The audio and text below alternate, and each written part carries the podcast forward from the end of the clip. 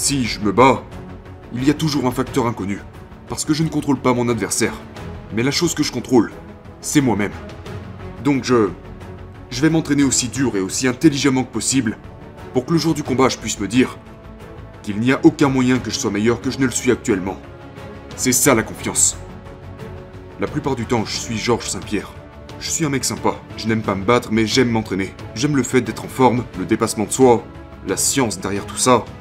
Mais le combat est insupportable. Je l'ai fait pour ce que ça m'a donné, ce que ça m'a apporté. Mais plus grand est le risque, plus grandes sont les récompenses. Je me force à trouver du confort dans des situations extrêmement inconfortables.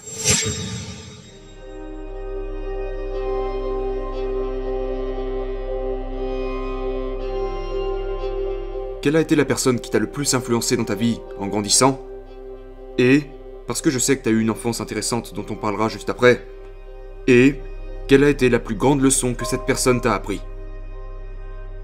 Je pense que la personne qui m'a le plus influencé, qui a eu la plus grande influence sur moi, est certainement mon père. Euh, c'est un homme qui a toujours travaillé très dur. Et il m'a appris la valeur du dur travail.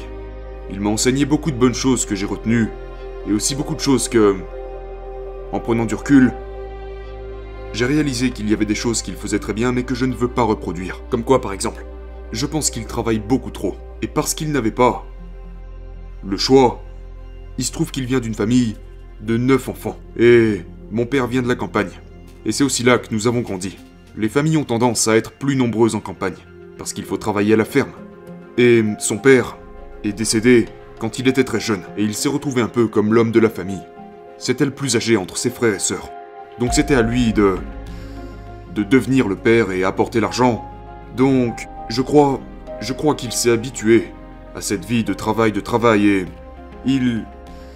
En fin de compte, il a vécu pour travailler, mais il n'a jamais travaillé pour vivre. Et c'est une chose que je ne veux pas faire. Ouais. En fait, c'était une nécessité pour lui à un certain moment. Mais je sais très bien maintenant que ce n'est plus du tout une nécessité pour lui. Mais il continue de le faire. Ouais. D'accord. Parce que c'est devenu un schéma, un trait de sa personnalité. Ouais. C'est difficile de retirer ça. Voilà. Et je pense que s'il ne le fait pas, il se sent inutile. Mais maintenant, et c'est devenu possible parce que je suis très riche maintenant, je... Je veux m'assurer que tout soit pris en charge pour mes parents. Et je pensais qu'après en être arrivé là, ça deviendrait plus facile, qu'il prendrait sa retraite, mais non, il garde le même rythme. Donc maintenant j'ai compris aussi que... Il a besoin de ça pour maintenir sa santé mentale. Parce que, s'il ne le fait pas, tu sais, très souvent, quand les personnes âgées prennent leur retraite et qu'elles ne font plus rien, elles meurent peu de temps après. Parce que leur cerveau, je crois que c'est dû au fait que qu'elles ne font plus travailler leur cerveau. Tu sais, ils doivent rester actifs ici. Et je pense que c'est ce que fait mon père.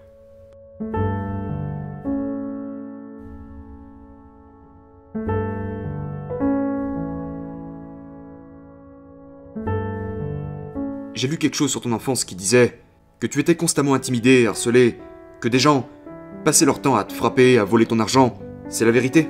Ouais, je...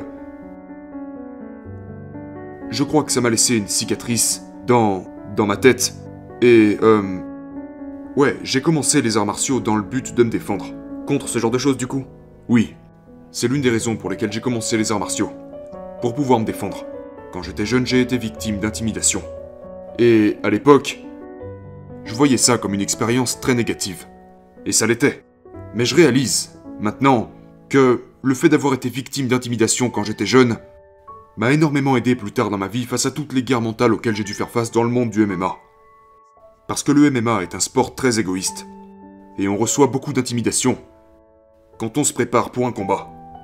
Particulièrement pendant la promotion du combat, lors de la conférence de presse, mais je m'y suis habitué depuis que je suis tout petit. Donc nous voyons très souvent beaucoup de combattants perdre leur sang-froid, ils... et ça peut leur faire commettre des erreurs. Mais ça, ça ne fonctionne jamais avec moi. Parce que j'ai cette espèce de bouclier qui me protège de tout ça, que j'ai vraisemblablement construit durant ma jeunesse.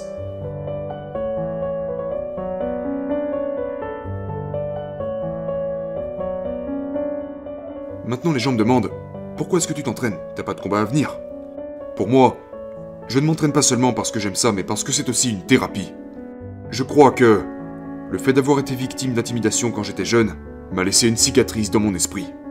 Et cela peut sembler insensé pour la plupart des gens, parce que la majorité d'entre eux ne peuvent pas s'identifier à ça, mais le fait d'avoir subi tellement d'intimidation, d'avoir été autant humilié, et parfois les dommages physiques, n'ont pas autant d'impact que les dommages émotionnels. Et c'est ce qui m'est arrivé. Donc, j'ai besoin de m'entraîner. Je me souviens que des fois, quand je n'étais pas au top de ma forme ou que j'avais une blessure, je ne me sentais pas aussi confiant qu'en temps normal. Et je veux dire, même si je sais que je n'aurais pas à me battre soudainement parce que, tu sais, je suis un adulte maintenant. Mais je sais pas, c'est toujours dans ma tête. C'est comme... C'est vraiment une histoire de confiance en soi pour moi. Je crois que la confiance en soi est très importante. Je veux pouvoir marcher dans une pièce en sachant que si quelque chose se passe, je serai en mesure de me défendre. Et je sais que ça peut sembler un peu absurde parce que nous vivons dans un monde très civilisé. Mais le fait d'avoir été une victime quand j'étais jeune m'a laissé des cicatrices et ouais, et je sais que la confiance est très importante parce que tu peux avoir toutes les compétences que tu que tu veux et je ne parle pas seulement d'être un combattant. Je parle de tout. Mais je veux dire, si tu as les compétences mais que tu n'as pas la confiance, c'est comme si tu avais beaucoup d'argent sur ton compte bancaire mais aucun moyen d'y accéder.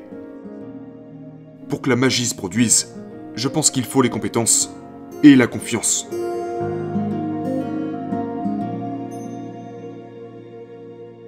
Quand tu te prépares pour un combat, c'est... Le stress, la peur, c'est insupportable. Mais il n'y a pas de courage sans peur.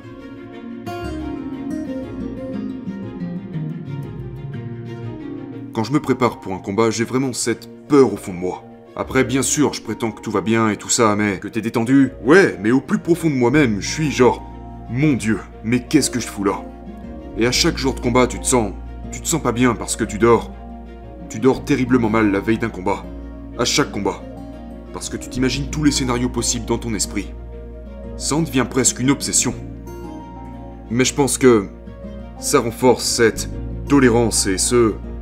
Euh, ce courage de faire face à une certaine adversité à laquelle tu ne serais pas en mesure de faire face si tu n'as pas, si tu n'es jamais passé par là.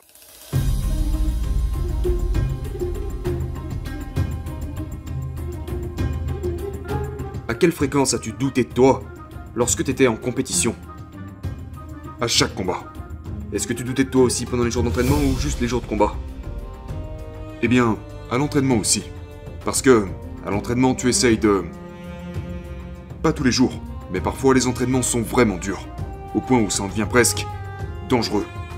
Parce que même avec l'équipement, tu peux te faire mettre KO, donc on essaye de recréer le même environnement que celui dans lequel tu te retrouves le jour du combat. Parce que, lors d'un combat, tu es constamment en dehors de ta zone de confort. Mais le truc c'est que pour devenir meilleur, nous devons sortir de cette zone de confort.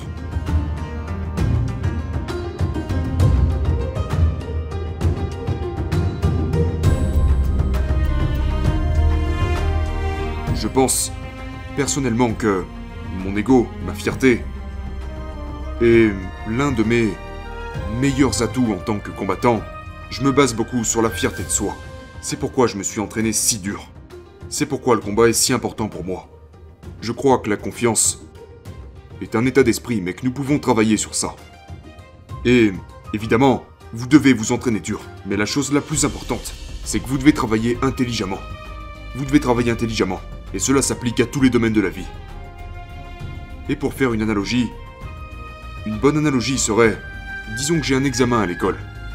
Et c'est un examen très important. Genre, un examen décisif. Et même si j'ai étudié, j'aurais quand même peur du résultat. Mais j'aurais cette confiance. Mais j'aurais quand même peur. T'es confiant parce que tu sais que t'as fait le travail. J'ai des raisons d'être confiant. Mais ça ne veut pas dire que je n'aurais pas peur. J'aurais même autant peur que si je n'avais pas étudié du tout. Et c'est la même chose pour un combat. Donc la confiance est...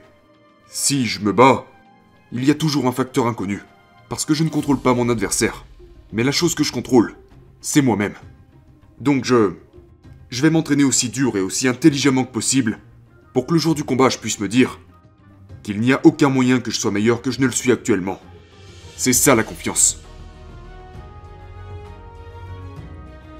Quand tu fais quelque chose, c'est soit tu le fais à 100%, soit tu le fais pas du tout. Quand je fais quelque chose dans ma vie, je le fais toujours à 110%. Mais je ne veux pas y aller, perdre, et devoir me dire après Oh, j'aurais pu. Parce que pour moi, l'une des choses les plus dures avec lesquelles vivre, c'est le regret. Et pour moi, le regret est ce qu'il y a de pire. Donc je ne veux pas en avoir.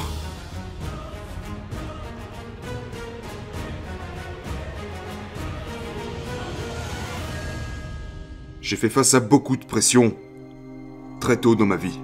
Mais c'est aussi pour ça que maintenant je n'ai plus à le porter. Parce que j'ai concentré tellement de pression, genre toute cette tension négative que j'ai eue dans ma carrière de combattant, j'ai concentré toute cette pression dans le début de ma vie pour ensuite pouvoir vivre en douceur. Mais pour ça, je devais y faire face. Donc, certaines personnes diluent tellement cette quantité de pression, s'en éloignent tellement, qu'ils ne sont finalement jamais en paix avec eux-mêmes. La plupart des gens répandent cette quantité de pression obligatoire sur toute leur vie. Ce qui fait qu'ils ne souffrent pas beaucoup, mais tout le temps. Pour moi, ces dix dernières années de carrière ont été tellement folles. Parce que je n'ai jamais aimé ça. Je n'ai jamais aimé me battre. Parce que... Tu n'as jamais aimé te battre? Jamais. Je n'ai jamais aimé ça. J'aime m'entraîner. J'aime la science du combat. Mais je n'ai jamais aimé me battre. Je n'ai jamais aimé me retrouver dans un combat. Tu n'as jamais aimé te battre? Jamais. Même pas une fois. La raison pour laquelle je l'ai fait est parce que j'étais très bon à ça, parce que ça m'a procuré beaucoup d'argent, ça m'a donné la liberté, mais ça n'a jamais été un plaisir pour moi. La façon dont j'explique ça, la plupart du temps, je suis Georges Saint-Pierre. Je suis un mec sympa. Je n'aime pas me battre, mais j'aime m'entraîner. J'aime le fait d'être en forme, le dépassement de soi, la science derrière tout ça. Mais le combat est insupportable. Je l'ai fait pour ce que ça m'a donné, ce que ça m'a apporté. Mais plus grand est le risque, plus grandes sont les récompenses. Donc toute cette pression à laquelle j'ai fait face, j'y ai fait face seulement pour obtenir ce que j'ai aujourd'hui. La liberté, la richesse, la santé, qui est encore plus importante. Mais pour ça, il fallait que j'aille jusqu'au bout.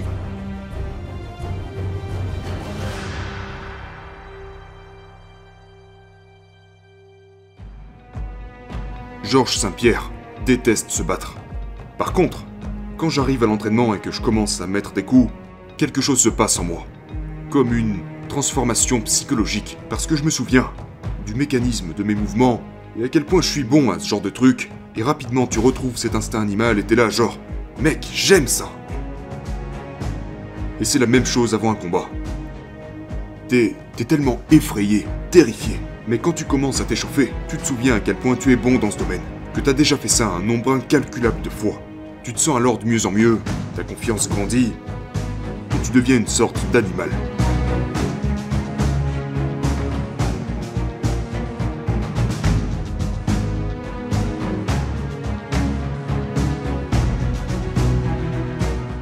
Je me force à trouver du confort dans des situations extrêmement inconfortables.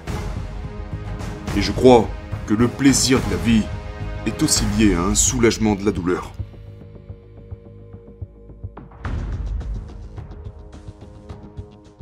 Je vais te poser une question que je pose toujours à la fin. J'appelle ça les trois vérités.